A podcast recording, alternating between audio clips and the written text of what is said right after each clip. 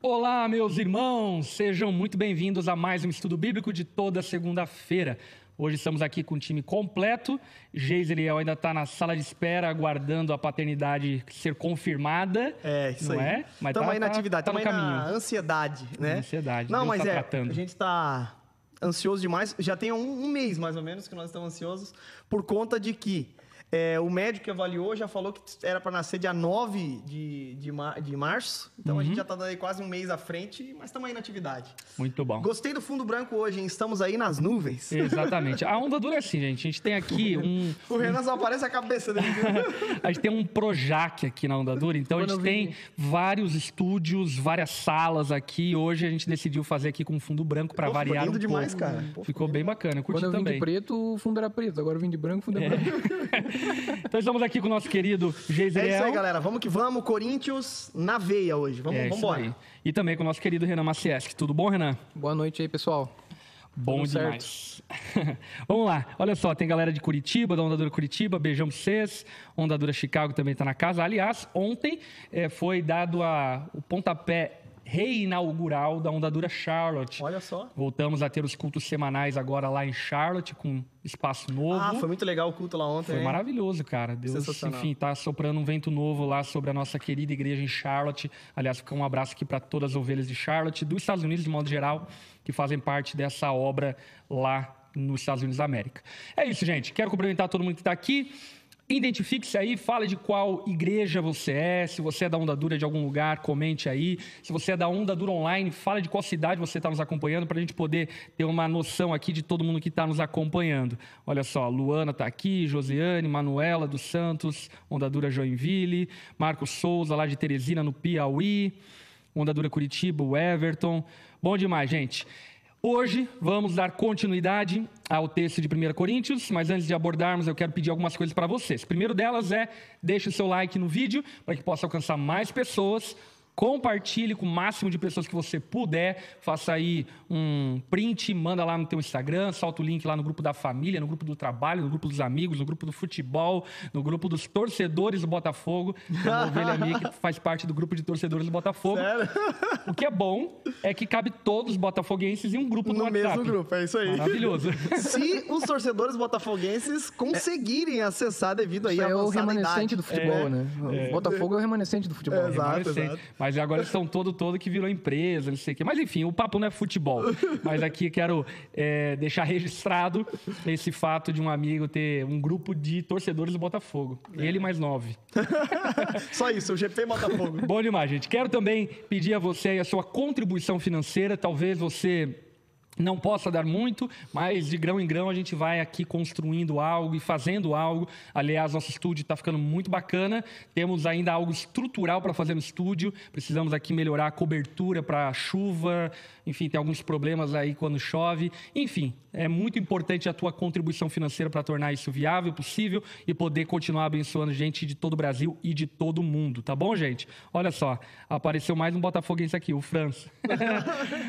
É isso aí, gente. Vamos lá. 1 Coríntios, capítulo 1, verso 7. Vamos fazer uma breve introdução à carta aos Coríntios. Você pode fazer para nós, Renan? Bora. Bom, é, eu acho que é legal a gente dar uma introduzida aqui na, no período em que essa carta foi composta né, pelo apóstolo Paulo. É, lembra que é legal a gente ler Atos capítulo 16, 17, 18 até o 19 ali para a gente entender bem é, onde se passa esse período desde quando a igreja em Corinto é plantada até a composição da carta. né? Nós percebemos que o apóstolo Paulo ele tem um ministério bastante turbulento em Filipos, onde ele ficou preso, por exemplo, e depois também em Tessalônica, em Bereia, eh, ele passa por algumas dificuldades e depois Atenas, de Atenas ele parte então para Corinto. Quando ele chega em Corinto, ele mesmo fala eh, nessa mesma carta que ele chegou lá em fraqueza, em temor e em tremor. né? Ele chegou muito abalado por todas as dificuldades que ele tinha enfrentado eh, ao longo do ministério dele como pregador do Evangelho. E então ele chega ali naquela cidade e nesse contexto ele tem um sonho com o Senhor Jesus, onde Jesus encoraja ele, é, prometendo êxito e também segurança é, no ministério dele naquele lugar. Então o apóstolo Paulo é, se estabelece ali em Corinto, junto com Priscila e Áquila. Né? Ele trabalha fazendo tendas junto com Priscila e Áquila na cidade, enquanto isso prega o evangelho. O que a gente fica sabendo também através de Atos é que depois o ministério de Paulo acaba crescendo, acaba se desenvolvendo mais após a chegada de Timóteo e Silas, muito provavelmente porque Timóteo e Silas é, vieram da Macedônia e trouxeram recursos é, financeiros, o que fez com que o apóstolo Paulo pudesse deixar de lado então o trabalho dele como fazedor de tendas e pudesse, e pudesse então se dedicar integralmente à pregação do evangelho.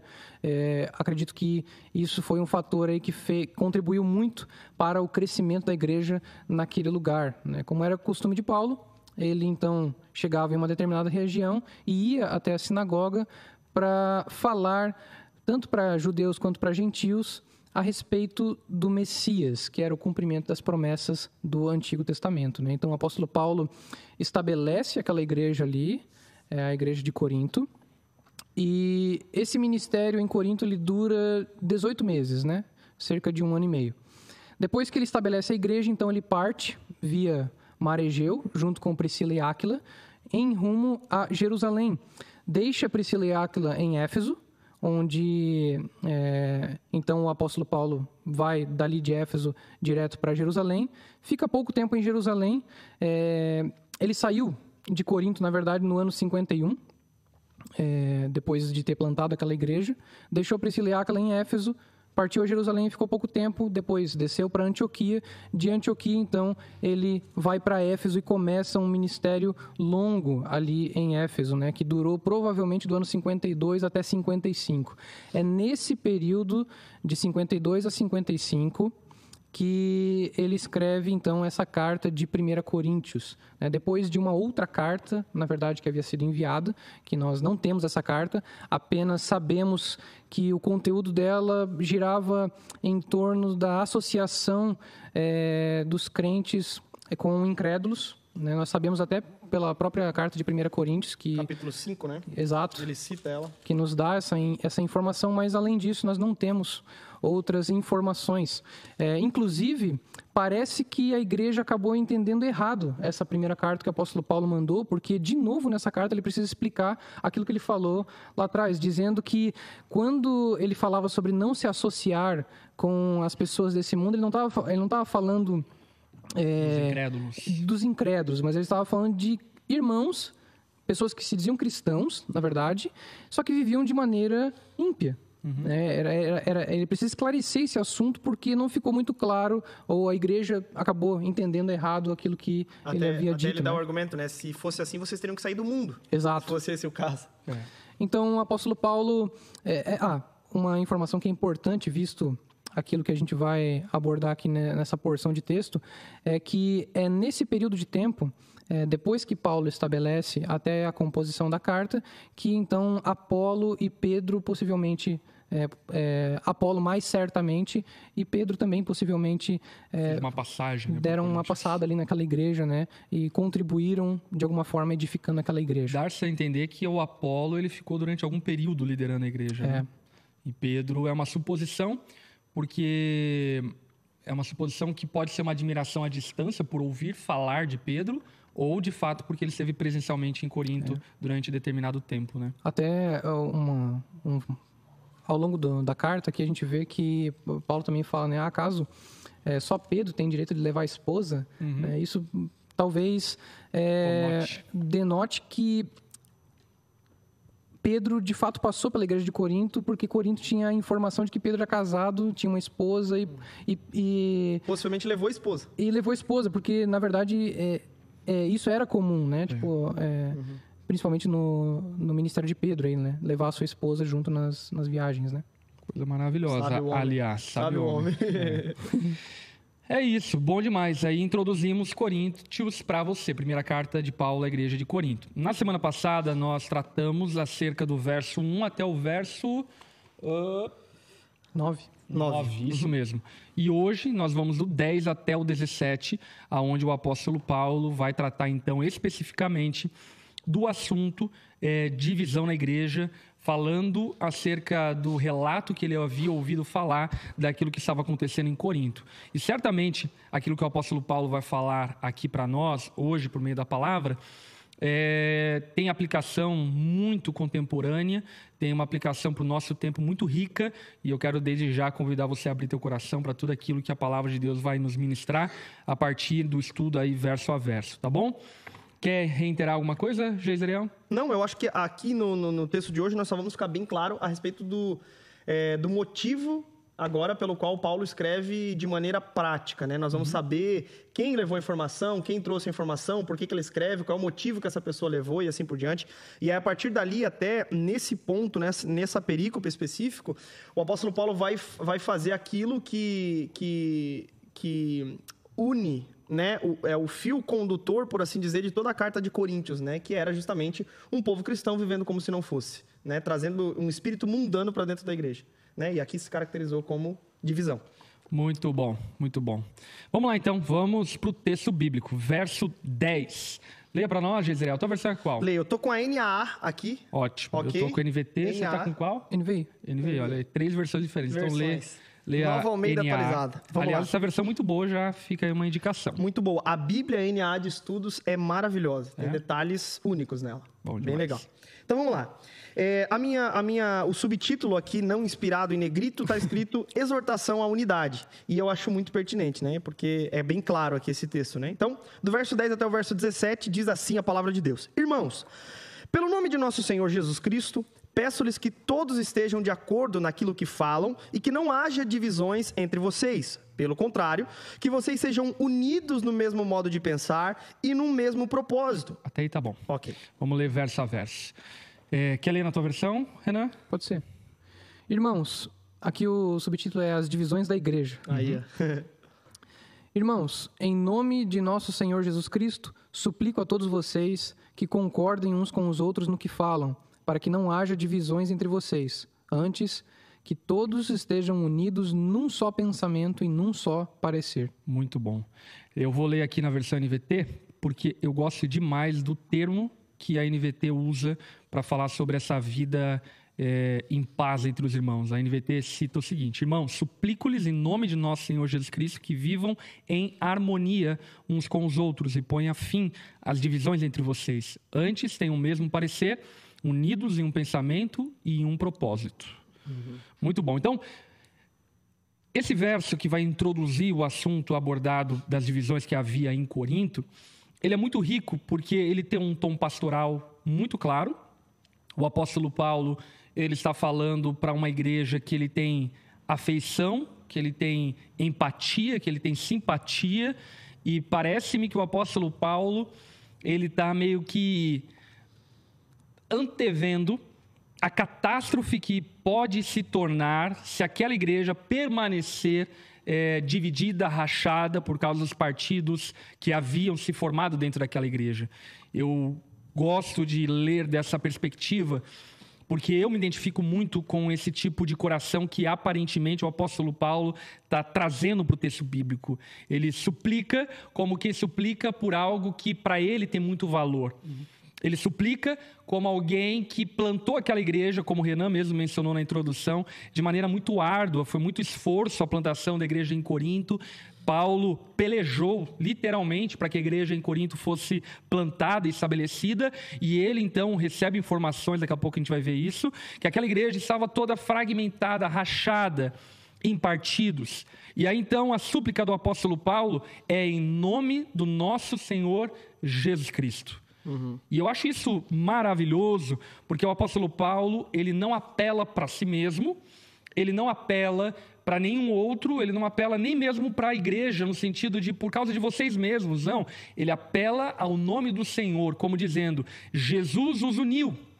Essa é a tônica de Paulo. A obra de Cristo uniu vocês.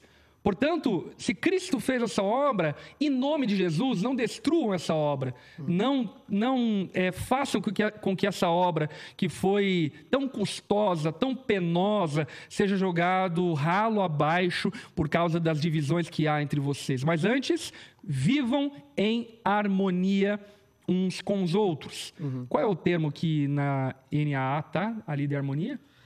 É, sejam unidos. Pelo Sejam contrário, unidos. sejam unidos no mesmo modo de pensarem no mesmo propósito. E na NVI, Renan? Aqui que todos vocês concordem uns com os outros. E é interessante aqui, né, Heavy? Porque, por exemplo, A harmonia meu, é bem mais rico. Muito rico esse termo. harmonia, né? Até porque eu fui estudar a etimologia da palavra harmonia, enfim. E, cara, é muito belo porque a etimologia, na verdade, remonta à musicalidade. A harmonia numa música, ela é como se fosse a ponte entre as notas musicais. Se as notas musicais fossem colocadas de maneira é, isolada e não houvesse uma ponte, uma espécie de pad que transporta a nota musical para uma outra nota, o som ficaria muito é, rachado, ficaria conflituoso, não seria agradável ao ouvido. Seria só barulho. Exatamente. Aquilo que torna a música agradável aos ouvidos é a pacificação que se chama harmonia musical, que faz com que as notas combinem entre elas ao ponto de você olhar para o todo, perceber que existem notas diferentes, existem tons diferentes, mas por conta da harmonia musical, elas são colocadas em um lugar de pacificação que torna a música agradável aos ouvidos, né? Eu acho isso legal, até pegando esse exemplo da harmonia, é, porque assim, o apóstolo Paulo não está defendendo aqui uniformidade, Isso. mas é que haja, é, de fato, essa harmonia. E é muito legal essa analogia da, da música, porque as notas são diferentes. Você tem uma diversidade de notas. Só que existe uma coisa em comum que une todas elas e faz esse som fluir de maneira agradável e bonita, né? E essa, essa, é, esse, é, esse aspecto que faz com que essas notas tenham harmonia, é, co- como até o pastor Lepão colocou aqui, é o nome de nosso Senhor Jesus Cristo, né, que é colocado aqui como contraste ao nome de Paulo, ao nome de Apolo, ao nome de Pedro. né? É muito importante a questão do nome aqui. Boa, boa. E até uma coisa que é interessante aqui, porque nós falamos é, na, na outra semana, é, perdão, na pregação, porque eu não estava no estudo bíblico da outra semana, mas que ele dá aquela espécie de carteirada. Eu, apóstolo Paulo, chamado para ser apóstolo por vontade de Deus. Então ele de fato deu uma carteirada, lembrando, trazendo a memória daquele povo. É, agora, como envolvia o nome dele, ele sabiamente atribuiu aquilo que está na base da nossa fé, o nome de Jesus. É. Então, assim, neste caso, não equivale mais à minha autoridade, porque vocês estão justamente brigando por causa da, da, atribuição, ah, nesse caso, né, a gente vai entender um pouquinho mais, mas de quem batizou vocês, quem pregou para vocês, quem Foi crucificado é, por vocês. Exato. Então ele apela para algo mais profundo da fé.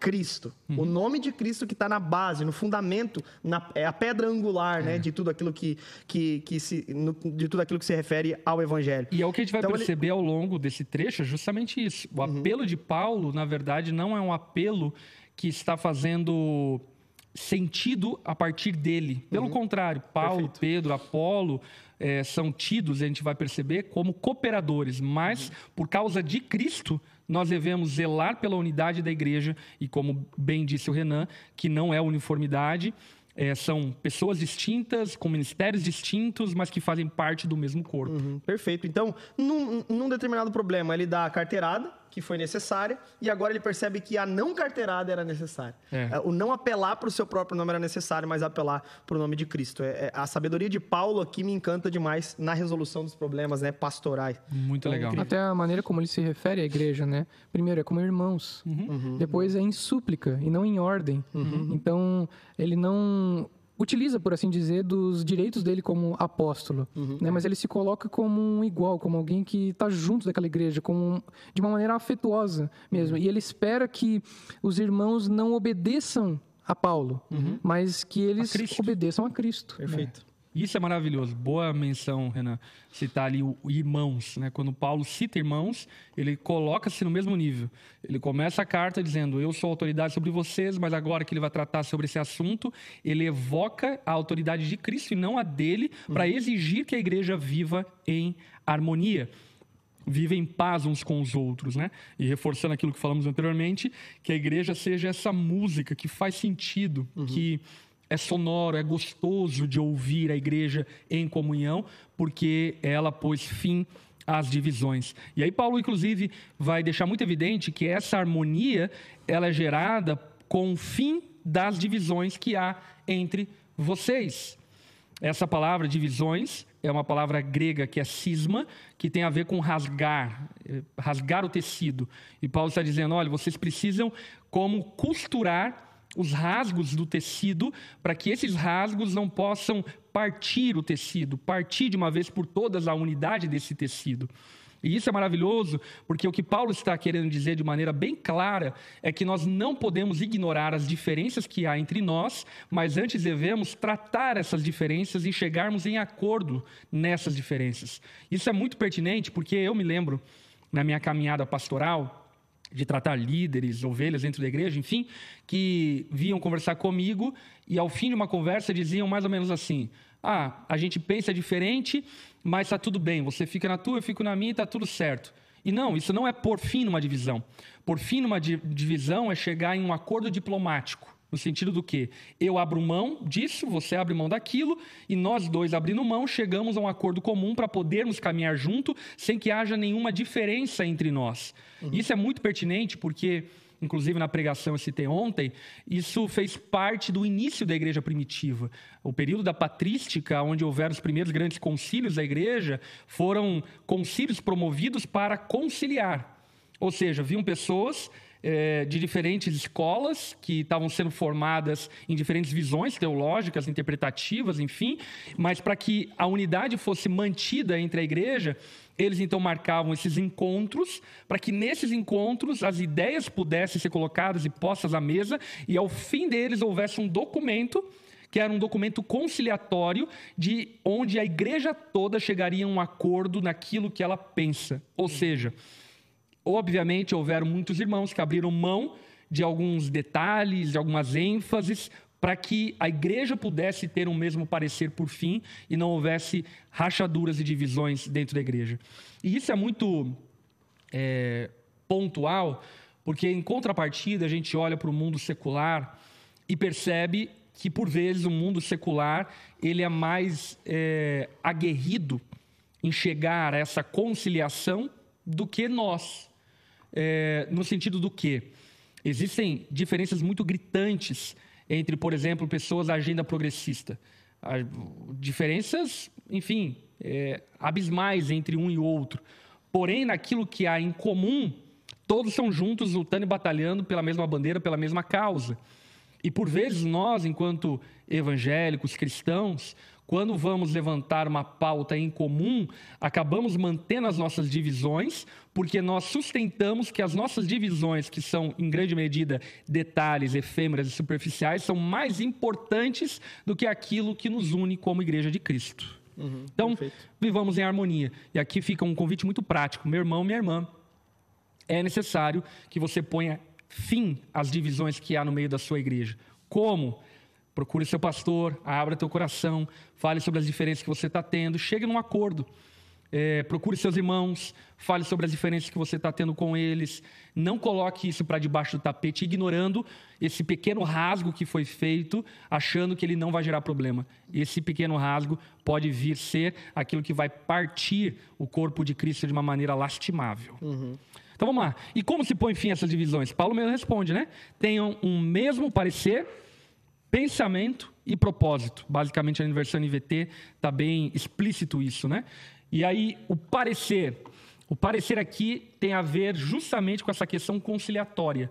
Tem a ver com é, tenham a mesma doutrina, concordem nas mesmas coisas. Uhum. E aí, inclusive, isso vale a pena uma aplicação de nós tomarmos o devido cuidado de não trazermos a academia, o debate teológico acadêmico, para dentro da realidade de uma igreja local, aonde por vezes nós queremos ser muito, muito exaustivo nos detalhes é, de doutrinas e assim por diante, e que vão gerando cisões dentro da igreja que não eram necessárias, porque não fazem parte do conjunto primário daquilo que nos une como igreja, daquilo que une a nossa igreja numa mesma doutrina, numa mesma crença e assim por diante. Então, eu sou uma pessoa que eu tenho o cuidado de não ser tão exaustivo e tão detalhista naquilo que nós cremos, por exemplo, como onda dura, justamente na tentativa de não nos tornarmos tão únicos, exclusivos, ao ponto que daqui a pouco vai ter só eu e a minha esposa dentro da igreja, uhum. entende? Uhum. Porque, enfim, a minha esposa vai ter que concordar comigo porque é minha esposa, e eu vou criar uma igreja conforme a minha imagem e semelhança. Até, inclusive, ontem eu citei uma frase do Tim Keller, que eu acho uma frase brilhante, né? Que ele diz o seguinte: é, se você não aceita que ninguém discorde de você, provavelmente você criou um Deus conforme a sua imagem e semelhança, criou um Deus, é, uma projeção sua idealizada. Isso de fato é uma verdade. Então, é necessário termos o mesmo parecer como igreja. E aí, Renan, o que você diz sobre isso? Eu ia dar um exemplo aqui, mas eu ia estar caindo no erro de trazer da academia um, um problema, né? Jogar em, em, público um problema, mas é muito fato isso. Existem coisas que devem ser discutidas em sala de aula, né? Num ambiente é. acadêmico.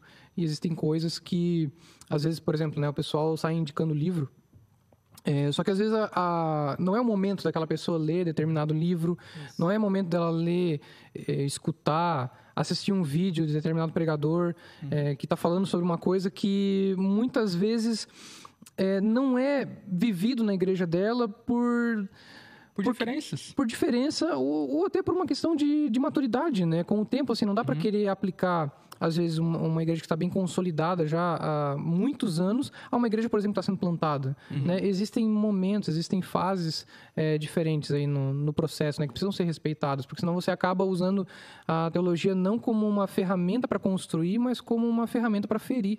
É, é muito bom.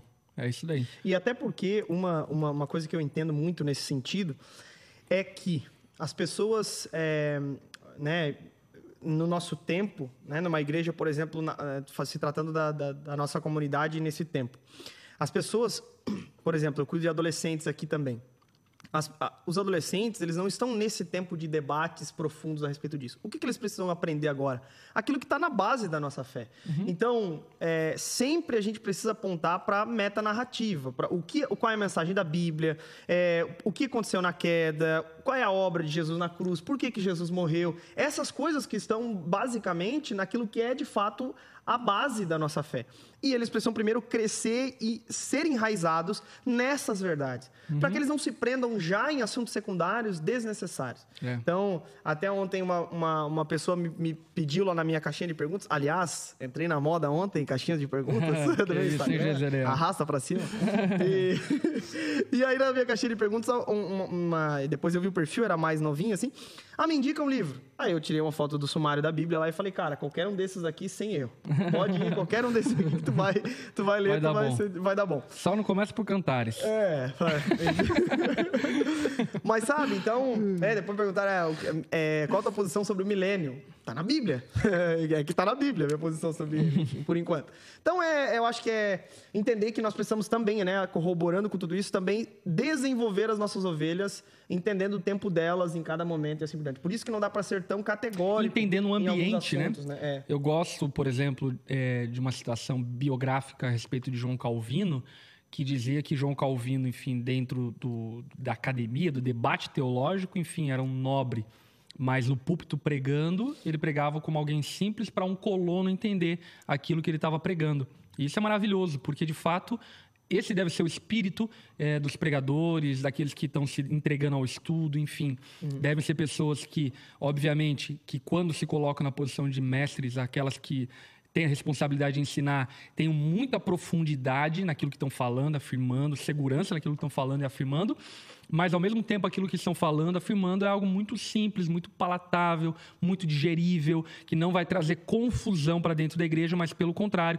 vai sustentar o mesmo parecer no meio da igreja, no meio da congregação. Perfeito. E isso é muito importante. Uh, a vida em comunidade exige que nós tenhamos um mesmo parecer.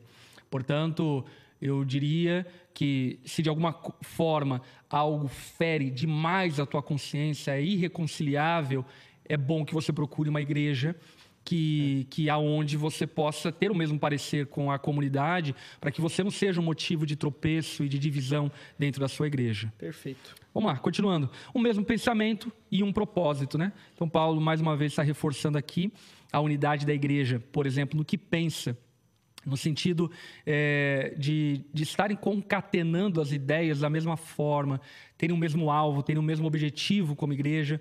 Inclusive, é, ontem, quando eu estava falando a respeito disso, eu citei sobre o fato de que quando nós temos o mesmo pensamento e um mesmo propósito, naturalmente nós é, deixamos de ser críticos em relação a algumas coisas, porque nós entendemos e sabemos qual é o propósito da igreja? Qual é o propósito daquele pastor? Qual é o propósito daquele líder? Tornamos-nos preconceituosos, tornamos-nos especuladores quando estamos com o coração distante e quando não estamos alinhados no mesmo propósito. Porque, naturalmente, quando estamos alinhados no mesmo propósito, dificilmente vamos acabar caindo no equívoco de julgar e condenar um líder, um pastor, um irmão, seja lá que for. Amém? Amém. É, vamos lá para o verso 11. Leia para nós, Geisrael. Pois, meus irmãos, fui informado a respeito de vocês por alguns membros da casa de Chloe de que há briga entre vocês. Refiro-me ao fato de que cada um de vocês dizer: Eu sou de Paulo, eu sou de Apolo, eu sou de Cefas, eu sou de Cristo. Será que Cristo está dividido? Vamos parar até aí. Uhum. Uh, até o, o 12, né? O 11 e 12. Uhum. É, então vamos lá. Tem uma irmã aqui chamada Chloe. Chloe vai até o apóstolo Paulo e relata o apóstolo Paulo que estavam havendo divisões dentro da igreja. Alguém tem informações a respeito de Chloe? Quem é essa senhorinha? Bom, é, pelo que eu vi, é provável que Chloe fosse uma senhora rica, uhum. né, asiática, e que estava participando do comércio ali. É, tinha, na verdade, representantes que participavam do comércio é, em Corinto e em, em Éfeso e em outras regiões, né? E é muito provável que esses representantes tenham visitado a igreja é, de Corinto. E então, quando foram para Éfeso, compartilharam a situação de Corinto lá, falaram como, como estava a igreja, né? E isso acabou chegando aí nos, nos ouvidos do apóstolo Paulo. Né? Uhum. Então, eu acho que é, é. mais ou Até menos uma, isso. uma coisa interessante sobre... É, pois mesmo, eu fui informado. Essa palavra informado aqui, é, no grego, ela, ela é dilos, que possivelmente é de onde vem a palavra delatar. Uhum. Então ela fez uma delação, não premiada, mas ela, ela delatou algo, né? Ela relatou é, de o que maneira estava acontecendo. Exato, de maneira que comprometesse aí os envolvidos, né? É, o que eu acho muito bacana a respeito de Chloe e acho que serve como uma aplicação muito boa para nós nos dias de hoje é que Chloe se demonstra extremamente zelosa em relação à unidade da igreja. Chloe, ela não é aquele tipo de crente que vê problemas dentro da igreja, fofoca acerca desses problemas, mas não parte para a resolução desses problemas. Chloe, ela entendia que precisava apelar para uma instância superior de autoridade, que era a instância do apóstolo Paulo, para que o apóstolo Paulo intervisse no problema dessa igreja, uma vez que ele tinha responsabilidades apostólicas sobre essa igreja. Quando eu digo apostólica, aqui não estou me referindo é, estritamente ao fato de o apóstolo Paulo ser apóstolo de Cristo, mas ao fato de que o apóstolo Paulo também era aquele que liderava essas igrejas, ainda que à distância, por meio de cartas, por meio de recomendações, de envio de outros irmãos. Então ela apela ao apóstolo Paulo, dizendo como Paulo é necessário que seja feito algo na igreja de Corinto, porque a igreja está rachando, ela está se fragmentando. Há muitos cismas dentro da igreja que está colocando em risco toda a obra de Cristo. E algo que eu acho muito legal da postura do apóstolo Paulo em relação a essa delação é que ele não se furta ao dizer quem informou ele. E até eu fico imaginando que talvez Chloe pudesse estar na reunião primeira aonde essa carta foi lida. Né, o líder pegou a carta, começou a ler e a Chloe estava lá no fundo do culto, ouvindo. é... fazendo assim, ó. Foi? E aí? E aí? Vamos falar o quê?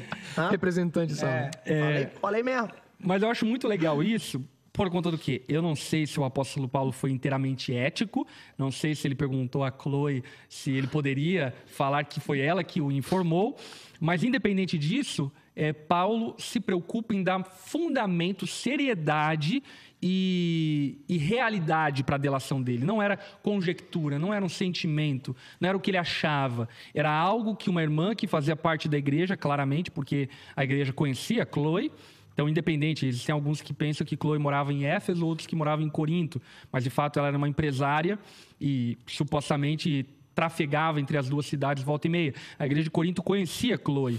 E Chloe não se furta ao fato de ser exposta a falar dos problemas que haviam dentro daquela igreja pelo zelo e amor que Chloe e agora o apóstolo Paulo tem pela igreja de Corinto acerca dos problemas que estavam tendo dentro da igreja. E isso, obviamente, tem uma aplicação pastoral fundamental, que é qual? Nós não geramos unidade. Não foi eu que me aproximei do Jezreel, não fui eu que me aproximei do Renan, de maneira sobrenatural, de maneira espiritual, Cristo nos uniu no tempo e na história, uniu os nossos pareceres, uniu os nossos propósitos, uniu os nossos pensamentos, mas agora é responsabilidade minha, é responsabilidade do Geise, é responsabilidade do Renan preservarmos a unidade. Ou seja, nós não geramos unidade, mas nós protegemos a unidade. É o Espírito Santo que nos une. É Cristo que nos une por meio do seu sacrifício, mas é responsabilidade de todo crente proteger e preservar a unidade. E eu digo isso por quê? Porque em muitos momentos, aqueles que deveriam proteger acabam sendo aqueles que atenuam e acentuam ainda mais as divisões que há dentro da igreja. Portanto, Chloe, ela entendia que não foi ela que gerou a unidade da igreja de Corinto, foi o próprio Cristo que gerou. Uhum. Mas ela tem responsabilidade em proteger a igreja de Corinto a tal forma que essa igreja não seja destruída por causa da carnalidade que estava havendo entre os irmãos. Amém? Alguém Amém. quer mais Excelente. acrescentar algo? Não, eu acho que é isso. Então vamos lá. Aí então o verso 12 fala a respeito de uma citação é, em relação às divisões que havia dentro daquela igreja, é, dizendo: Refiro-me ao fato de alguns dizerem. Então, presta atenção, Paulo está falando sobre um fato, não é uma conjectura. Refiro-me ao fato de alguns dizerem: Eu sigo Paulo. Quem era Paulo para eles? Paulo era o pregador de gentios, era o plantador daquela igreja. Paulo era aquele que tinha na sua pregação uma maior atenuação da pregação da graça de Deus, do favor de Deus, do amor de Deus ao salvar aqueles que não eram, para que eles sejam, a chamar os gentios de família. Paulo era esse que entendeu de maneira muito, eu diria, sobrenatural a mensagem da graça de Deus. Tal é, mensagem que o próprio apóstolo Pedro, que andou com Jesus três anos, teve dificuldade de entender. O apóstolo Pedro precisou de um reforço didático em muitos momentos até ele assimilar e se assimilou até o fim da vida dele o que de fato significava o sacrifício de Cristo na sua inteireza em relação ao mundo todo. Portanto, Paulo era aquele que representava os gentios, representava a liberdade por meio da graça, a libertação do jugo da tradição judaica e por aí vai. Apolo era alguém que liderava a igreja do primeiro século, ele era de Alexandria, um centro intelectual daqueles dias, portanto, Apolo provavelmente era um mestre na retórica, um mestre no discurso, alguém que tinha muita habilidade na comunicação, que inclusive em Corinto era algo muito valorizado, uhum. por causa de toda a influência grega que nós conversamos na última, eh, no último estudo bíblico. E, portanto, então, Apolo, ele, ele era aquele ícone de retórica, de oratória, aquele que arrancava lágrimas do público, arrancava suspiros, aquele que tinha carisma na sua fala, no seu discurso. Enquanto outros diziam ser de Pedro. Quem é Pedro? Pedro aqui é Cefas, que, como todos sabem, tinha ainda muitas raízes no judaísmo em alguns momentos, inclusive colocando em risco a mensagem do Evangelho por causa do seu conservadorismo judaico, que por vezes feriram até o Evangelho ao ponto de o apóstolo Paulo mesmo o confrontar. Portanto, provavelmente alguns irmãos de cunho mais conservadores, no sentido judaico da, da questão, talvez atribuíam é, como seguidores de Pedro. E ainda outros dizendo: Eu sou de Cristo. E esse aqui é o partido mais curioso, né? Uhum. Porque eram aqueles irmãos que diziam: eu não preciso de ninguém, não preciso de nenhum líder, Jesus é suficiente para mim e eu sigo a Jesus e não me submeto a nenhum homem. E obviamente Paulo aqui trata isso como um grande problema. Uhum. Quer acrescentar algo nesse verso? Porque assim, agora que a gente vai uh -huh. destrinchar um pouco, né?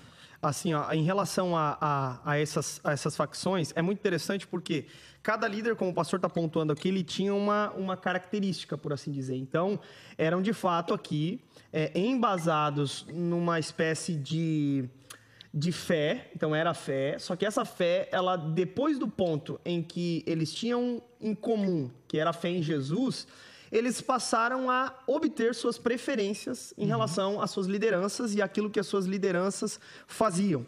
Nesse caso em específico, ele está atribuindo o problema, nós vamos ver na continuação do texto, às afirmações que se faziam em nome desses líderes em relação ao batismo. Né, a quem foi que batizou, quem batizou quem, foi Paulo, foi Pedro, foi Apolo, quem foi. E quando eles estão puxando para si essa questão, eles estão nada mais nada menos do que de maneira preferencial atribuindo aos seus líderes a, a, um orgulho e assim por diante. O apóstolo Paulo vai mostrar exatamente que isso é um grande problema, né? Sim. E é um grande problema que, inclusive, remonta o cenário religioso de Corinto. Isso é muito importante. Porque em Corinto, que era uma cidade pagã politeísta, formada por diversos templos muito reconhecidos naquele tempo, é, tinha essa cultura onde as pessoas elas abraçavam determinados deuses e mestres dizendo: olha, eu sigo Demétrio, eu sigo Afrodite, eu Isso. sou de é, tal divindade, eu sou de tal mestre, eu sou de tal filósofo, tal pensador, fragmentando a cidade de Corinto. Portanto, aquilo que Paulo está delatando aqui é muito mais grave do que apenas uma preferência teológica. Aquilo que Paulo está delatando aqui é uma realidade é, politeísta invadindo a igreja e fragmentando a igreja em ídolos. E isso é muito sério, porque por vezes o que nós não percebemos é que algumas preferências teológicas, na verdade, denotam uma idolatria, uhum. ao ponto de nós ferirmos Cristo e o corpo de Cristo em nome de uma preferência teológica, excluindo o restante do corpo que tem o mesmo credo comum que nós, uhum. por causa de uma mera preferência teológica. Uhum. Portanto, Paulo não está cerceando a liberdade e eu diria até mesmo um senso crítico daquela igreja, de optar e preferir ouvir tal pregador e de ter tal inclinação teológica, tal interpretação, enfim, Paulo não está cerceando isso. Uhum. O problema que Paulo está tratando aqui é eles, ao fazerem isso, ignorarem o corpo de Cristo e desrespeitar a complexidade do corpo de Cristo, que é muito maior do que Paulo, é muito maior do que Apolo, é muito maior que Pedro. Uhum. Eu acho que também uh, uma coisa que vale enfatizar é que nunca o texto aqui nos dá evidência de que essas divisões foram promovidas por esses líderes que são citados, Muito né? Bom. Isso é importante também. É, na verdade, as pessoas se dividiam por causa desses líderes, por causa das suas peculiaridades, por causa das suas é, características. E até uma coisa que eu acho interessante sobre essa questão do partido Eu Sou de Cristo, né, do slogan Eu Sou de Cristo, é, que o pastor estava comentando sobre a questão da idolatria, é que parece que o sentido de eu sou de Cristo é você está rebaixando Cristo, uhum. quem Cristo é, a altura de Apolo, a altura de Pedro. Interessante. A altura de outros homens, a altura de outros ídolos. Era só mais um, né? Exato. E, enfim, tem outras compreensões, outras interpretações, várias outras, sobre essa questão do eu sou de Cristo, né? Uhum. Alguns dizem que, por exemplo, talvez fosse um grupo que a, negasse a cruz, porque Paulo fala depois uhum. enfaticamente sobre a cruz, né? E, portanto, negando a humanidade de Cristo, mas tendo noções gnósticas, o que era próprio de Corinto, né? Uhum. É, então, afirmando um Jesus que é o homem espiritual e só espiritual, uhum. né? Não o, o, Deus encarnado que morreu na cruz para nos salvar, né? Uhum. E é muito, é, é muito interessante essa coisa aqui da eu sou de Paulo, eu sou de Apolo, eu sou de Pedro, ainda eu sou de Cristo, porque é, Tentando dar um exemplo, assim, outra coisa que nós vemos aí do capítulo 1 ao capítulo 4, que é Paulo tratando dessa questão da divisão, essa porção de texto que a gente está estudando, ela introduz o que vai ser trabalhado até o capítulo 4. Depois o apóstolo Paulo ele vai é, aprofundando o que ele está tratando aqui.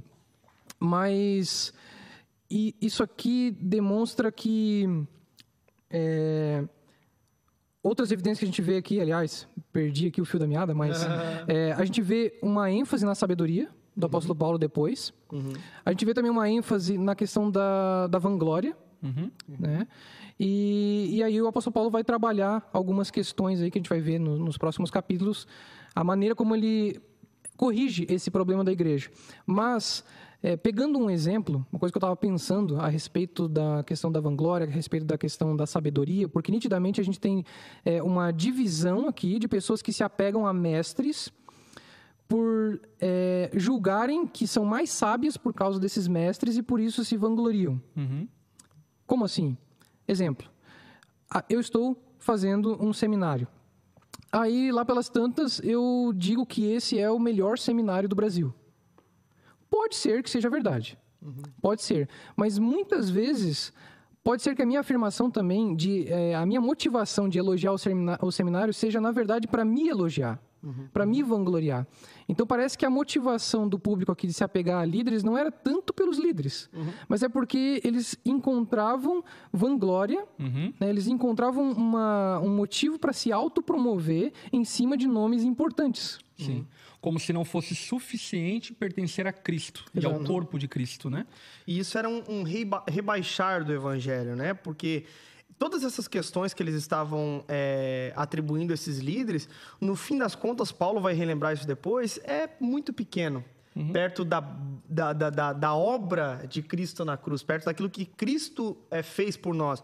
Nós éramos um povo completamente separados, cheio de preferências e movidos pelas nossas preferências carnais, agora unidos pelo mesmo propósito. E eu achei interessante até é, é, uma coisa que o pastor falou, é que a respeito é, das, dessas divisões de, dos concílios no tempo da, da, dos pais da igreja, que eles, de alguma forma, entravam em acordo, acordos comuns, mas principalmente para eles serem uma harmonia uhum. contra ensinos heréticos. Então, é. eles, eles tocavam a mesma música, Cara, eu abro mão disso, tu abre mão daquilo, evidenciamos isso para justamente é, lutar contra as armas do inimigo. O que, que eu percebo hoje de maneira prática?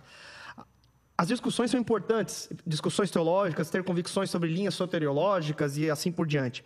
Né? É, linhas de a continuação dos dons, não continuação, tudo isso é muito importante. Né? Entrar né, nessas casas São importantes como observação. Uhum. Eu acho que tem ambiente para tratar determinados assuntos. Perfeito.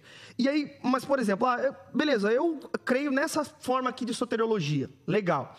Agora vamos lá, nós temos uma agenda progressista crescendo no mundo das trevas e a igreja perdendo tempo com essas pequenas questões em detrimento de montar um esquema apologético eficaz contra as armas de Satanás. Uhum. É, planos de escolas, universidades, políticos com ótimo caráter para estar na política fazendo é, políticas com valores cristãos. Nós estamos vendo esse ciclo da roda, né? E o Brasil, infelizmente, retornando a uma espécie de mundo grego uhum. do, do, do, de tempos atrás. Por quê? Porque quando se oprime, quando se é, abafa a moral judaico-cristã, nós ficamos à mercê do mesmo pensamento grego, uhum. que é qualquer libertinagem sexual, qualquer é, tipo de, de, de, de, relação com animal, com homem, com mulher, com tudo que tem direito. É, o que manda é o poder, é o nome, né? E a igreja, por vezes, discutindo coisas que não é preciso. De que forma nós lutaremos contra as armas desse tempo? Uhum. De que forma a igreja vai se posicionar nesse ano agora de política? Será que vai ser aquela vergonha que foi em 2018? Uhum. Então, assim, às vezes a gente perde muito tempo nesse. E eu digo que dedicar tempo a isso é importante, mas às vezes, por preferências pessoais, nós perdemos tempo e acabamos não lutando de maneira eficaz contra as armas que estão se levantando no nosso tempo, sabe? E isso é preocupante demais. O que eu penso em relação a isto é que existem alguns debates que eles já foram, ou deveriam pelo menos terem sido superados no tempo na história. É, se formos olhar para a tradição cristã, ela é tão rica e ela já chegou a conclusões tão brilhantes a respeito de determinados assuntos que deveriam ter sido páginas viradas na história e nós deveríamos estar sendo vanguardistas no debate de coisas que ainda estão por vir. Uhum. Por exemplo, essa questão soterológica nos tempos atuais tem sido uma grande pauta de discussão, de divisão e assim por diante. Mas com todo respeito, existem alguns assuntos que, tipo, cara, já foram vencidos há 400 anos atrás. Já são quatro séculos de superação de alguns assuntos. E é óbvio que, no fim das contas, como falamos lá no início, de maneira detalhada, de fato, é difícil chegarmos a um acordo no sentido geral, mas tudo bem, isso é superado. A unidade é mais importante, o amor é, é mais importante do que é, certos detalhes, desde que não neguemos a cruz de Cristo, a salvação por meio da fé, a obra expiatória de Cristo na cruz e por aí vai. É, mas aí acabam, credo, né? acabam que nós perdemos tempo com isso, enquanto deveríamos, por exemplo, já estar com um arsenal preparado a, a, respeito da ética cristã em relação à tecnologia. Perfeito. Por exemplo, e que não há, não tem nenhum artigo é, de teologia sobre tecnologia é, que possa, de alguma forma, preparar a igreja para o tempo da tecnologia que está urgindo, está batendo na porta e que nós não estamos preparados para lidar com isso. Então, é, percebe-se que, por vezes, essas divisões, como havia na igreja de Corinto, elas são motivadas por uma vaidade de querer se autorrotular e ter um senso de pertencimento, como se pertencer ao corpo de Cristo não bastasse e fosse suficiente. É necessário que, além de pertencer ao corpo, eu pertença a um a um, uma torcida organizada, uhum. né, trazendo uma, uma, um paralelo dos nossos tempos. É uma escola que enriqueça a minha vanglória, né? Exatamente. E assim, né? E aí o que, que a gente soa para o mundo? Apenas barulho.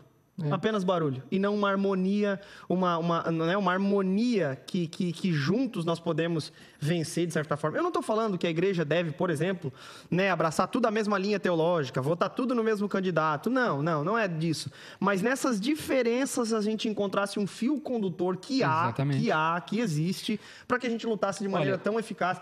É, quer ver um exemplo disso? Eu faço parte de uma, de uma unidade de pastores muito diversa uhum. muito diverso.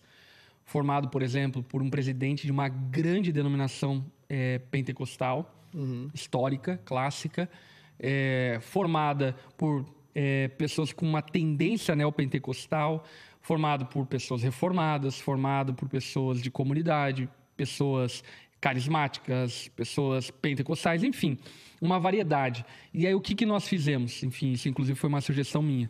Foi vamos estabelecer um credo comum de quem participa nesse grupo, só para que a gente tenha um alinhamento ao saber que cremos a mesma coisa. Uhum. Então, criamos lá um credo comum. Cremos no Espírito Santo, cremos na palavra de Deus como sendo palavra de Deus, cremos na pessoa de Cristo, na obra de Cristo, enfim. É, estabelecemos, digamos assim, uma base para a nossa unidade. E ali, então, mesmo havendo diferenças é, na aplicação de determinadas coisas em cada comunidade, em cada realidade, nós temos um, uma agenda em comum por causa de Cristo e que, inclusive, tem implicações inúmeras naquilo que estamos vivendo como igreja. Por exemplo, a partir desse grupo, é, foi resgatado diversas famílias da Ucrânia que vieram ao Brasil, até foi reportado isso, enfim. E é muito maravilhoso isso, porque a gente começa a perceber a força da igreja quando ela está em unidade e abre mão dessas picuinhas e desses partidarismos que nos dividem e não geram é, a devida força que a igreja tem. E aí eu acho que é importante a gente continuar no texto, até para trazer uma aplicação uhum. mais, eu diria, clara. No verso 13, tem as três perguntas chaves desse trecho. Paulo vai fazer três perguntas sobre a unidade. A primeira pergunta é: acaso Cristo foi dividido? Essa pergunta que Paulo está fazendo, na verdade, está suscitando ao fato de que Paulo, Apolo e Pedro pertencem ao mesmo corpo.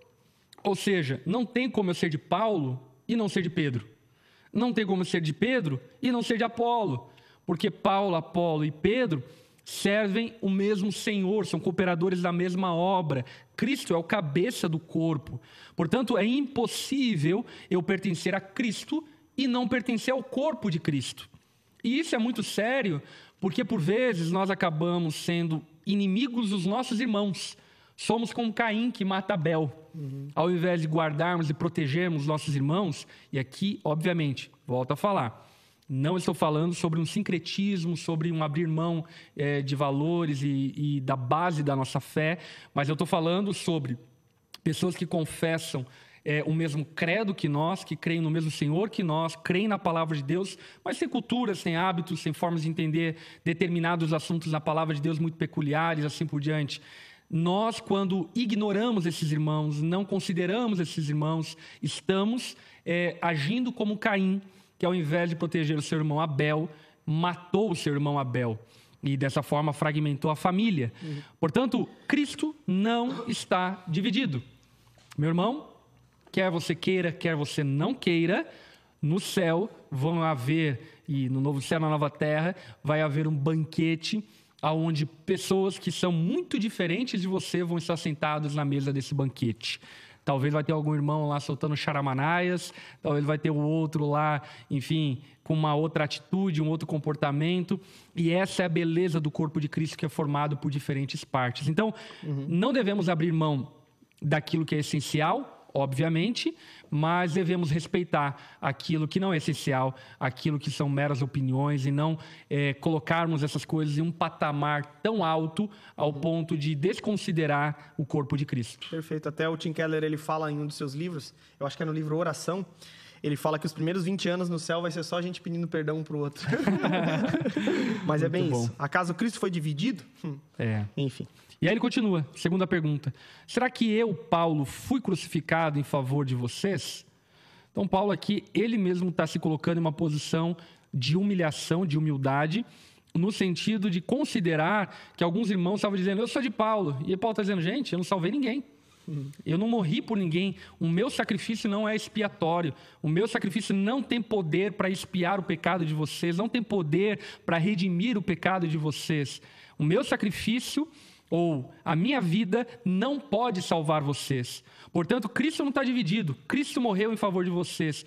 E dessa maneira, por que estamos divididos? Porque estamos elencando, como Renan bem disse anteriormente, pessoas a um pé de igualdade de Cristo como se elas pudessem é, determinar um fragmento do corpo de Cristo ou um fragmento de quem Cristo é. E certamente não podem. Portanto, não foi Paulo que morreu em nosso favor, bem como não foi líder X, Y, não foi teólogo X ou Y, mas foi Cristo que morreu em nosso favor. Por isso que, até uma parafraseando Richard Baxter no livro Manual Pastoral do Discipulado, ele fala, né? Se, se ele tá, é, esse livro ele é uma, uma é um documento escrito que ele entrega para ser lido numa conferência de pastores líderes, uma, uma conferência de, em diversas em diverso, de diversas denominações, por assim dizer. E lá ele fala: se a nossa forma de governo nos divide, parafraseando, né, nós estamos mal. Porque a- aquilo que nos une não são as nossas confissões, por assim dizer, mas é a enaltação da universalidade daquilo que cremos. É. Ou seja, é, nós cremos, né? E aí a gente pode até de maneira prática, né? Até o pastor citou isso ontem na pregação. O que, não, o que nos divide não é as nossas é, Confissões. confissões. Não pode gerar divisões isso, porque no hall de entrada, já diria C.S. Lewis, no hall de entrada dessa casa cheia de quartos confessionais está o credo apostólico. Então nós cremos em Deus Pai, nós cremos em Jesus o Filho, né? Nós cremos no Espírito Santo, nós cremos que Jesus morreu em nosso lugar, que padeceu sobre Pôncio Pilatos, que virá buscar a sua igreja. Nós cremos na união, na, na- na união da, na, na igreja, na comunhão dos santos. No Nós cremos de nascimento fato virginal. nisso no nascimento virginal. Então, essas coisas são bases desse credo que muita gente atribui até ao catolicismo, né? Mas, na verdade, é justamente um documento que unifica justamente aquilo que É um documento conciliatório. conciliatório, perfeito, que de fato é, nos une. Então, nesse sentido, o que nós não podemos é nos dividir por causa das preferências, mas, sobretudo, de tempos em tempos, enaltecermos aquilo que nos une. É. Exatamente. e é óbvio, com isso eu não estou desmerecendo, nem o Giseliel com certeza, desmerecendo o valor das confissões. Não, Cada igreja por tem uma confessionalidade Nós e não existe uma. nenhum problema nisso. Nós temos uma confissão de fé. E quem pertence à, à nossa comunidade deve ser submisso a essa confissão de fé, porque tem a ver com a vivência nessa comunidade. Quer dizer que do púlpito vamos ensinar e vamos pregar a partir dessa confissão. Mas isso não nos coloca em uma posição de arrogância de pensarmos que algum irmão que tem uma confissão diferente, mas tem o mesmo credo que nós, não é nosso irmão. E eu acho que esse é o X da questão. Nós precisamos compreender que aquilo que nos une é muito maior do que Paulo, Apolo e Pedro. Aquilo que nos une é a obra salvífica de Cristo na cruz do madeiro. Maravilha. Alguém foi batizado em nome de Paulo? Né, Paulo está perguntando, como se dizendo: olha, é, ninguém foi imerso no corpo de Cristo através de Paulo. Paulo, até mesmo depois ele vai falar, é, batizou algumas pessoas. Porém, é, Paulo não é aquele que nós fomos imersos, através do batismo, fomos imersos em Cristo, fomos conectados ao corpo. Portanto, não é quem nos batiza que tem poder, mas é o que é o batismo que tem poder, que é a nossa união com Cristo. Isso é muito legal, porque o que Paulo está falando aqui é que provavelmente haviam irmãos que se vangloriavam pelo fato de terem sido batizados por Paulo, dizendo: Ah, eu sou melhor porque eu fui batizado por Apolo. Eu sou melhor porque eu fui batizado por Paulo. Atribuindo poder do batismo a quem batizou. E o poder do batismo não está em quem batiza, mas está na fé do batizando.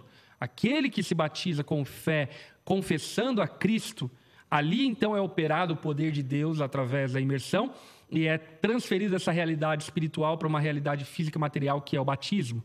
Portanto, Paulo está deixando muito evidente que ele não é o motivo da nossa união com Cristo. A união com Cristo por meio do batismo é o próprio Cristo. Eu acho importante aqui também, a partir desse ponto, é, afirmar que existe uma certa intercalação entre algumas ideias que o apóstolo Paulo está expondo aqui, como por exemplo a questão do batismo, depois a questão da sabedoria, uhum. porque uma hora ele está usando o batismo no sentido como os coríntios entendiam. Outra hora ele está usando o batismo no sentido que ele, Paulo, entendia. Uhum. Então existe uma, uma transição, fica mudando assim, né, no argumento de Paulo. Isso é importante porque ele fala depois né, que ele não foi chamado para batizar, mas para pregar o evangelho. E quando ele fala isso, ele está falando para batizar no sentido como os coríntios entendiam. É. Né? Então, é importante afirmar isso porque as ideias em Paulo ficam transicionando e elas nos mostram, a partir aqui da introdução e até o final do capítulo 4, que o problema das divisões dos coríntios era profundo era um problema de equívoco com relação ao evangelho, uhum. era um problema de equívoco com relação à igreja uhum. e era um equívoco com relação aos seus líderes. E é justamente que Paulo vai trabalhar até o capítulo 4. Ele vai corrigir a compreensão deles da sabedoria, mostrando que o evangelho é sabedoria verdadeira, uhum. sabedoria espiritual, não meramente humana.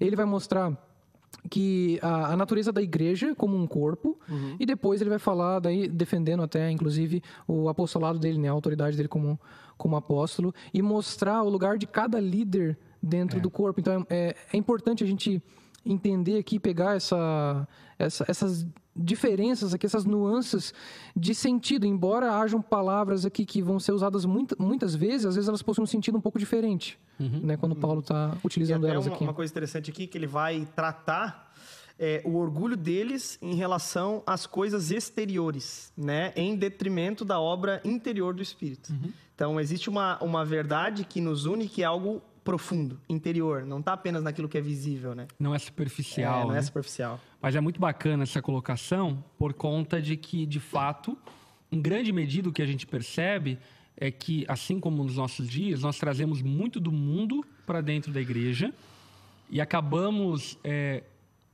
é, organizando o nosso comportamento, a nossa atitude é, com roupagem cristã, mas que na verdade tem é, no seu interior um pensamento pagão, um pensamento ímpio.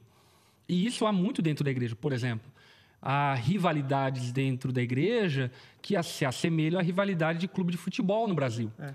E que fica muito evidente que a brasileiridade do futebol, a brasilidade do futebol, acabou sendo introduzida no meio evangélico cristão e, de certa forma, só ganhando uma conotação evangeliquez, mas no fim é a mesma atitude, é o mesmo comportamento, como aqui fica evidente. Esses partidos, na verdade, eram o mesmo comportamento que os pagãos, os ímpios tinham fora da igreja, mas que agora alguns que foram introduzidos à igreja perpetuaram e, na verdade, gospelizaram o seu comportamento, a sua atitude, apenas dando o nome gospel para aquilo que é pecaminoso. Uhum.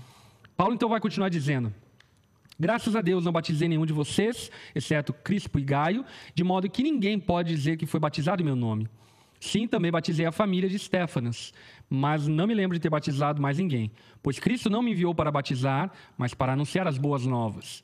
E com palavras de sabedoria humana, é, não com palavras de sabedoria humana, para que a cruz de Cristo não perca seu poder. Então, aqui Paulo já vai introduzir o assunto que vai começar no verso 18. Uhum. Mas eu gosto dessa ênfase inicial do verso 17, quando ele diz: Pois Cristo não me enviou para batizar, como bem disse o Renan anteriormente, claro, trazendo esse entendimento daquilo que os coríntios entendiam que era o batismo. É, porque, obviamente, Paulo, como todo cristão, foi comissionado para ir por todo mundo, pregar o evangelho e batizar em nome do Pai, do Filho e do Espírito Santo. Porém, Paulo está fazendo aqui uma colocação a respeito da forma como os coríntios entendiam. E da forma como os coríntios entendiam, Paulo está se colocando em uma posição de servo de Cristo. Uhum. E isso é muito legal. Paulo, como líder da igreja, ele coloca-se em uma posição de que ele é cooperador da igreja de Cristo. Isso é maravilhoso, porque o que eu percebo, e aqui eu quero fazer uma observação, chegando já no fim, aliás, se você tem perguntas, pode já mandar aqui, que a gente vai responder daqui a pouquinho, tá bom? Então pode já mandando as perguntas. É, mas fazendo essa colocação final, o que eu percebo que ao longo da história do cristianismo, eu posso dizer que isso perpetuou, inclusive durante o catolicismo romano, ainda com suas falhas e erros, enfim, mas pós-protestantismo isso foi se tornando um comportamento recorrente da igreja, é que a liderança da igreja, historicamente, sempre se esforçou muito para preservar a unidade. A história do cristianismo comprova isso de uma maneira muito gritante.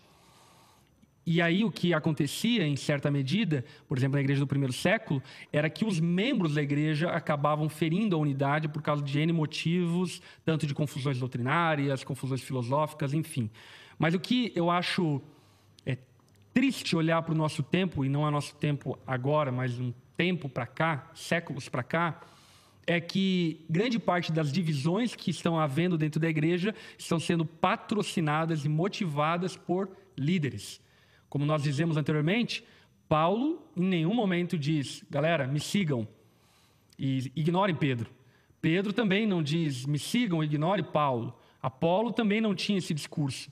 Os líderes apontavam para Cristo, mas em certa medida, infelizmente, muitos púlpitos, muitos palanques têm sido ocupados por pessoas que querem juntar seguidores para si, ignorando a complexidade, a magnitude do corpo de Cristo, que é muito maior do que uma confissão pessoal ou até mesmo comunitária de uma comunidade local.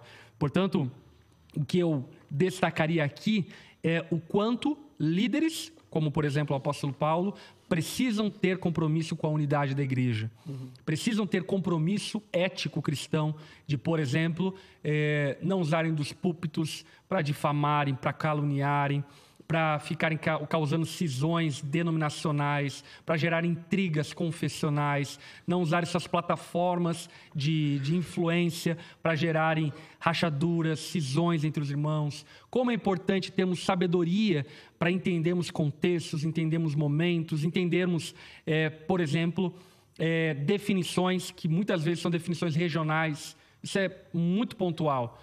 Por exemplo, é, até antes aqui no off-topic a gente estava conversando um pouco sobre isso, né?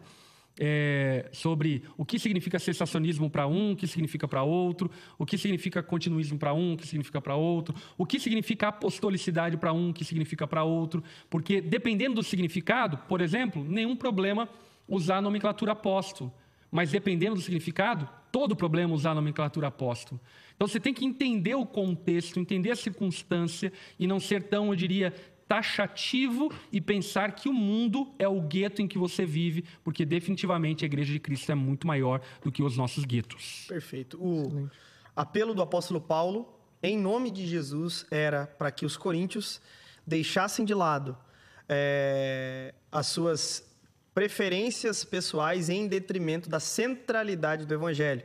Né? Então, em vez de ficarem abraçando né, é, pregadores, por assim dizer, eles deveriam agora centrar a sua vida naquilo que de fato era a base né, da fé deles, que era a boa nova de que Jesus tinha dado a vida por eles, de que eles tinham sido revestidos por Cristo e deviam ser, então, portanto, diferentes. O mesmo apelo lá é cá, uhum. né? Nós devemos centrar a nossa vida no evangelho em detrimento de buscar partidos e assim por diante. A primeira coisa que nós devemos enaltecer não é a nossa linha soteriológica, não é a nossa linha é, é, escatológica. escatológica, pneumatológica, não. Antes nós precisamos evidenciar a universalidade daquilo que cremos. Nós precisamos enaltecer a centralidade do evangelho. É isso que o mundo precisa. É. E aí acho que vale a pena até fazer uma menção, né? Ah, então é um problema haver diversas igrejas com confessionalidades diferentes? Não, não é um problema, é uma virtude, na verdade. Uhum. Desde que essas igrejas saibam ter ética, respeito, amor, fraternidade entre as diferentes confessionalidades, saibam comungar nessa universalidade do corpo de Cristo que vai para muito além da nossa confessionalidade. Uhum. Existe um grande perigo quando passamos a pensar que a nossa confessionalidade é que salva, porque uhum. na verdade aquilo que nos salva é Cristo Jesus crucificado em nosso favor. Por exemplo, temos uma linha soteriológica que nós cremos torcemos para que estejamos certos. Essa que é a verdade. É aquela velha história, né? Convictos nós somos, mas. Eu até coloquei essa frase no meu sermão de ontem. Deixa eu ler ela na íntegra, que eu acho ela bem pertinente. Aqui, olha só. Deixa eu achar aqui. Ahn, olha aqui. Se Calvino foi escolhido e Armínio escolheu, se Lutero cria que o pão e o vinho transformavam em corpo e sangue, e Zwinglio acreditava que era apenas um símbolo, o que importa é que todos foram salvos pela mesma fé na obra de Cristo. Perfeito. Então, naturalmente, enfim, é, esses homens e tantos outros né, se detêm nos estudos e acabam tendo abordagens diferentes, mas aquilo que é de comum com todos eles e com todos aqueles que creem em Jesus é que Jesus é o nosso Salvador e Senhor e foi Ele que foi crucificado em nosso favor e é em nome dele que nós somos batizados. Agora, Por isso existe até um teólogo, né, que é o nome do nosso seminário, Martin Butzer, que ele buscava fazer essa unidade, né, entre alguns grandes nomes, né, grandes eruditos, né. Ele tentava fazer meio que uma ponte assim entre alguns para de alguma forma dialogarem de maneira mais pacífica e assim por diante. Né? O teólogo do amor, Martin Butzer. E eu acho, é, por fim, o que é importante numa aplicação local. A, cada comunidade tem essa confessionalidade. E aí, dentro da comunidade que você está inserido, você precisa submeter aquela confessionalidade. Por exemplo, é, se a sua comunidade tem usos e costumes. Ah, na nossa comunidade tem que usar barba. Desde que o pregador, o pastor, não diga que usar barba é o caminho para a salvação, não tem nada de errado. Se é a maneira, o costume que aquela igreja quer viver, enfim, e acha que isso tem algum valor, ok, então eu uso barba, que é o que Paulo vai tratar um pouco mais lá à frente acerca das comidas eh, sacrificadas, quando ele diz: se algum irmão tem problema com isso, então não coma. Porque o dom perfeito é o amor. Você não precisa ficar brigando, não, mas tem que usar, eh, não pode usar barba, porque a Bíblia não diz, e etc, etc, Até etc. tem pais da igreja que defendem o uso da barba para o homem porque diziam que era afeminado o homem que não usava barba. Pronto. Então, enfim, é um contexto né, específico, uma cultura específica. Exatamente. E como tem ah, nos nossos dias hoje, sei lá, na tua comunidade o pastor diz que não deva, não deve usar tatuagem. Meus irmãos, é muito mais valoroso a comunhão da igreja do que a pele marcada de tatuagem. Então, se submeta, abra mão disso, obviamente, desde que não atribua valor salvífico ao não usar tatuagem, porque isso, no caso, seria uma heresia e estaria incorrendo num, num equívoco teológico primário, porque só Cristo pode nos salvar. Amém? É isso. Quer acrescentar alguma coisa? Alguém aqui da bancada? Amém. Eu queria fechar aqui com a oração de Jesus. Ah, boa. capítulo 17 e 20 de, do Evangelho de João. Minha oração não é apenas por eles, ou seja, os discípulos. Rogo também por aqueles que crerão em mim, por meio da mensagem deles, para que todos sejam um, Pai, como tu estás em mim e eu em ti, que eles também estejam em nós, para que o mundo creia que tu me enviaste. Dê-lhes a glória que me deste, para que eles sejam um, assim como nós somos um, eu neles e tu em mim que eles sejam levados à plena unidade, para que o mundo saiba que tu me enviaste e os amaste, como igualmente me amaste. Amém. Glória a Deus. É isso daí. Esse é o desejo do nosso Senhor, aquele que foi crucificado em nosso favor. Amém. Vamos lá para as perguntas feitas hoje. É, o versículo 12 pode se remeter aos dias de hoje, como os que dizem, se dizem desigrejados? Sim, pode fazer uma referência a respeito disso, de pessoas que dizem não querer se submeter a nenhuma liderança porque submetem de maneira transcendental Cristo. É, é importante compreendermos que Cristo estabeleceu o seu corpo e, portanto, devemos nos submeter uns aos outros para nos submeter a Cristo. Como diria o próprio João na sua carta, aquele que afirma que ama a Deus a quem não vê, mas não ama seu irmão a quem vê, é mentiroso e a fé não está nele. Portanto, é necessário que entendamos que pertencer a Cristo é pertencer ao corpo, é pertencer também a Paulo, a Apolo, a Cefas, a Geiseriel, a Renan, a Lipão, a Chloe. Batista, a Chloe. É, é, é depender, estar conectado nessa unidade universal do corpo de Cristo. Assim como num casamento, o marido não pertence a si mesmo, nem a esposa pertence a si mesmo. Ambos pertencem um ao outro. É isso daí. Vamos lá, continuando. É, O Fabian, o que nós, como igreja, podemos fazer a cada dia mais para combater as divisões, não só na igreja local, mas nas igrejas em geral, para juntos viver como membros de um corpo ao qual Cristo é o cabeça? Muito legal, Fábio, essa pergunta. E eu acho que a resposta dessa pergunta, eu diria que começa pelo dever de casa. Não adianta nós lutarmos pela unidade universal do corpo de Cristo se nós não vivemos em unidade com o irmão que senta do nosso lado no culto. É necessário que aprendamos a viver unidade dentro da comunidade local para que ela sirva de testemunho, de inspiração para outras comunidades e outras comunidades e outras comunidades. Por exemplo, nós na Onda falamos isso volta e meia sobre a necessidade da unidade dentro da nossa comunidade local Onda Dura Joinville, a nossa unidade global como Onda Dura Global, a nossa unidade universal como corpo de Cristo esparramado em todos os lugares, em todas as geografias do mundo.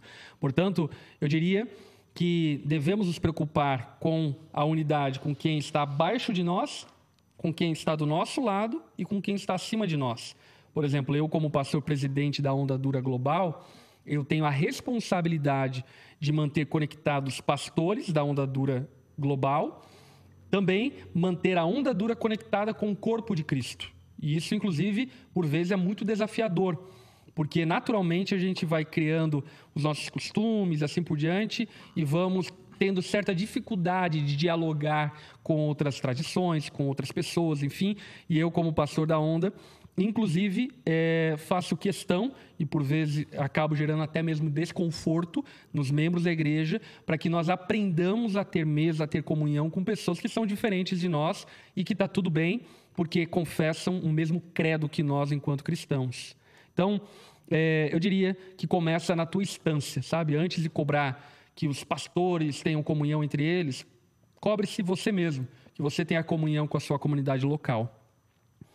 A Bela é, diz o seguinte: fico imaginando quantas vezes essa carta teve que ser lida até a igreja entender, aceitar e de fato viver a unidade. Olha, não sei nem se eles aceitaram e de fato viveram, porque Paulo menciona que ele já havia escrito uma carta anterior a essa e ele escreve ainda então uma terceira carta, que é a segunda carta aos Coríntios, onde muitos assuntos são reforçados na segunda carta aos Coríntios que a gente tem no nosso cânon bíblico. Então a igreja é imperfeita mesmo. Inclusive, 40 anos depois dessas cartas, a gente tem a, prime... a carta de Primeira Clemente, ah, que é verdade. é uma carta é, que trata também é, das questões relacionadas à divisão na comunidade de Corinto, 40 anos depois. É.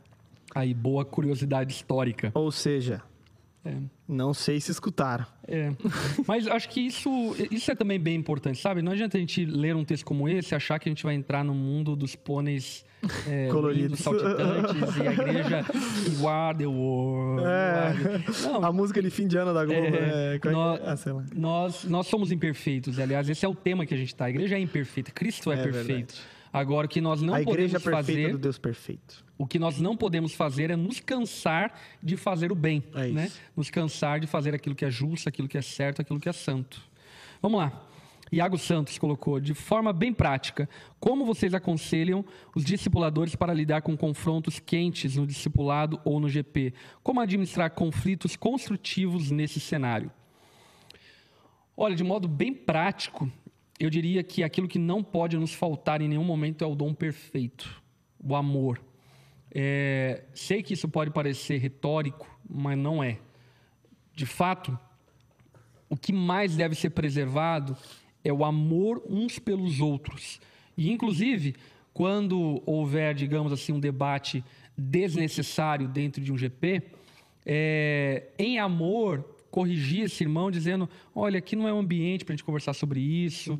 Acho que os irmãos não vão entender aquilo que você está dizendo. Mas vamos marcar um horário com o um pastor para a gente conversar sobre esse assunto que talvez está te incomodando. Então, agir de maneira pacificadora, não pacifista. Uhum. Também, eu diria, não é, descredibilizando talvez a dúvida sincera, talvez o questionamento sincero daquele irmão, mas levá-lo a uma instância de debate e de conclusão que possa resolver de fato aquele conflito. Uhum. Então, eu acho é, que determinados assuntos, onde, por exemplo, um apacentador, um discipulador não tem domínio sobre aquele assunto, é bem importante reconhecer esse lugar de humildade e falar: eu não estou preparado para discutir acerca disso e acho que não é o momento adequado para isso, mas vamos, enfim, recorrer a quem possa nos ajudar a resolver esse conflito, tá bom? Uhum.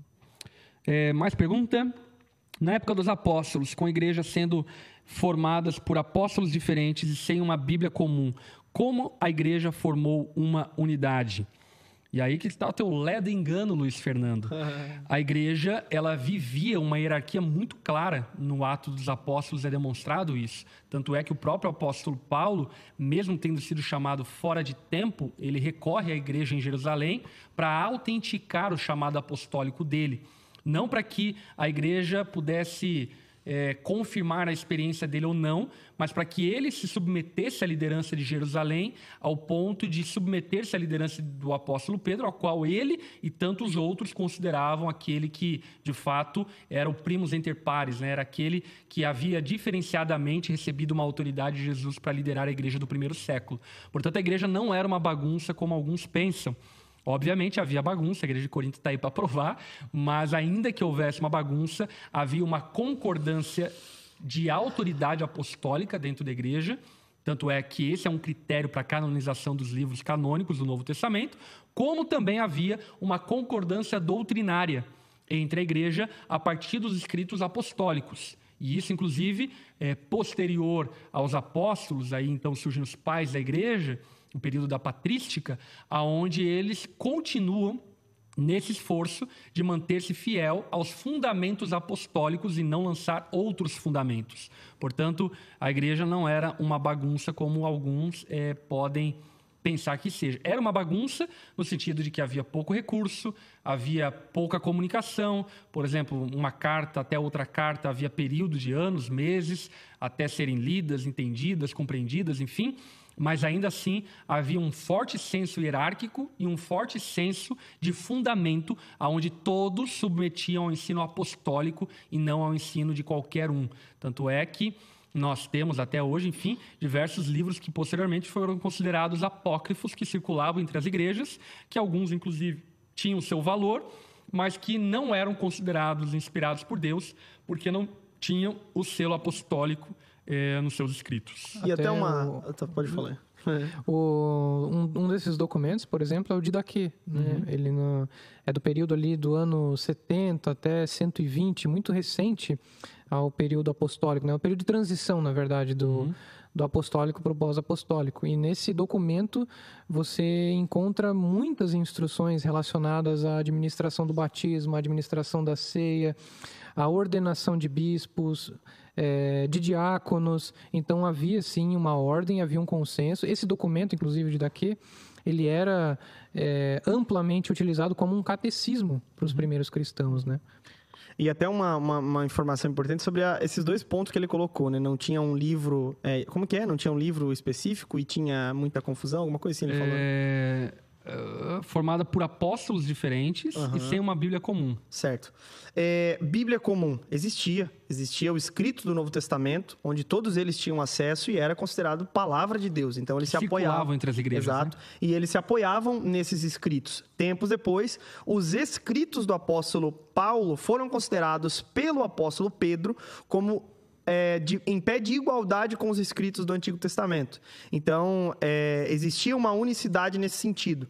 E um outro ponto é que, às vezes, mesmo sendo e tendo essa hierarquia, por assim dizer, às vezes eles se bicavam, que é o caso do apóstolo Paulo com Pedro, Pedro, em Gálatas, quando ele exorta Pedro em relação à postura dele, que era um pouco tanto um quanto judaizante. Então, embora houvessem diferenças e assim por diante, a gente percebe que tinha o, o que era comum, uhum. que era a lei de Deus e os escritos posteriormente a eles. Exatamente. Mas até essas tretas são muito interessantes porque demonstram exatamente esse esforço de manter-se conectado, ligado. Tipo, o apóstolo Paulo não ignora Pedro. Ah, diz, Pedro caiu da fé e agora vamos uhum. viver uma outra igreja. Não. Paulo se esforça em corrigir Pedro porque entendia que eles precisavam andar em unidade como corpo de Cristo. Uhum. Por fim, última pergunta. Samuel Vieira mandou aqui a pergunta. Há espaço para discordar de uma doutrina da igreja local que tem sido como é, sido dado ênfase pela liderança, prosperidade e afins? discordar de forma pessoal sem levar outras para a mesma opinião que a minha, para não causar facções como em Corinto? Sim, certamente há espaço, gente. Ah, em nome da unidade, nós não devemos ignorar nossa consciência nem nosso senso crítico. A questão é no zelo que devemos ter pela unidade da igreja, ao ponto de tratarmos esses assuntos que talvez você julgue pertinente, em um ambiente é, de sobriedade, de amor, de zelo, aonde a unidade da igreja seja preservada. E por fim, é, se esse for um assunto que para você é muito caro, muito precioso, o que eu indico você é procurar uma outra comunidade local no qual você se adeque àquela comunidade local, mas de maneira muito ética sair da sua igreja pela porta da frente, honrando a liderança, honrando aquilo que foi entregue a você durante aquele tempo, enfim, sair como um bom cristão e não como um briguento, faccioso, divisor e assim por diante. Portanto, há espaço, sem sombra de dúvida, para discordar. Agora, por exemplo, é, se tratando de assuntos, digamos assim, Vamos fazer três camadas, tá bom? Primários, secundários e terciários. Vamos chamar de palavra de Deus, conselho e opinião. Se tratando de um segundo nível, que seria o nível da confessionalidade local, é muito importante que você, ao entrar em uma comunidade local, você saiba qual é a confissão daquela comunidade local. Porque não adianta, por exemplo, você entrar no contexto da onda e tendo uma confissão de fé documentada, escrita, que inclusive numa aliança de membresia ela é é declarada como uma concordância pessoal de quem está se membrando na nossa igreja, depois, sei lá, de um ano, discordar daquilo que já está na nossa confissão de fé e aquilo que nós pregamos e declaramos que pregaríamos aquilo. Portanto, é muito necessário que antes de você entrar numa comunidade, você conheça, digamos assim, a confissão, a, o credo primário, é, saiba se aquela é uma igreja cristã. Por exemplo, ontem mesmo citei isso na pregação, né? Ah, eu estou numa igreja onde não creem na trindade. Meu irmão, não é uma igreja cristã. Está ferindo um princípio básico do credo que nos une como cristãos. Portanto, é uma seita, e se o pastor está defendendo essa tese, ele está incorrendo numa heresia que, ricamente na tradição cristã, já foi combatida. É... Então, nós devemos, primeiramente, saber se aquela é uma igreja cristã de fato, ou seja, é, vermos o credo, se aquela igreja crê, enfim, no credo apostólico, no credo constantinapolitano de Niceno. É... E depois, no segundo momento, a sua confessionalidade. Tipo, qual é a confissão dessa igreja? O que ela pensa sobre escatologia? O que ela pensa sobre soteriologia? A eclesiologia dela de qual forma? Que é um assunto relevante, importante, mas secundário, que não determina quem é crente e quem não é crente. E eu diria que, inclusive, em terceiro momento, ao entrar numa igreja, olhar para um aspecto terciário, no sentido de qual é a filosofia ministerial dessa igreja, como ela administra os recursos, que não tem nada necessariamente de teológico, por exemplo, na administração de recursos da igreja, a não ser alguns princípios básicos, mas de maneira exaustiva, nenhum texto bíblico determina como a igreja deve administrar seus recursos. Mas se para você é algo valioso, considere isso antes de entrar na sua comunidade. E por fim, é, se houver alguma discordância em assuntos secundários e terciários, leve isso ao seu pastor, leve isso à liderança com muito amor e zelo e veja se é possível conciliar os pensamentos sem gerar divisão. Amém. Amém. Fomos aí Glória a Deus. Bastante adiante, mas foi bom demais o estudo bíblico de segunda-feira. Você foi abençoado? Se foi, diz aí se Deus falou com você, se foi pertinente para você tudo aquilo que nós discorremos e aprendemos hoje. É isso. Deus abençoe demais a vida de vocês. Segunda-feira que vem estamos novamente aqui, 8 horas da noite, para mais um estudo bíblico. Vamos prosseguir na primeira carta de Paulo à igreja de Corinto, tá bom? Deus abençoe. Tamo junto, gente. Tamo junto. Tchau. Deus abençoe, gente.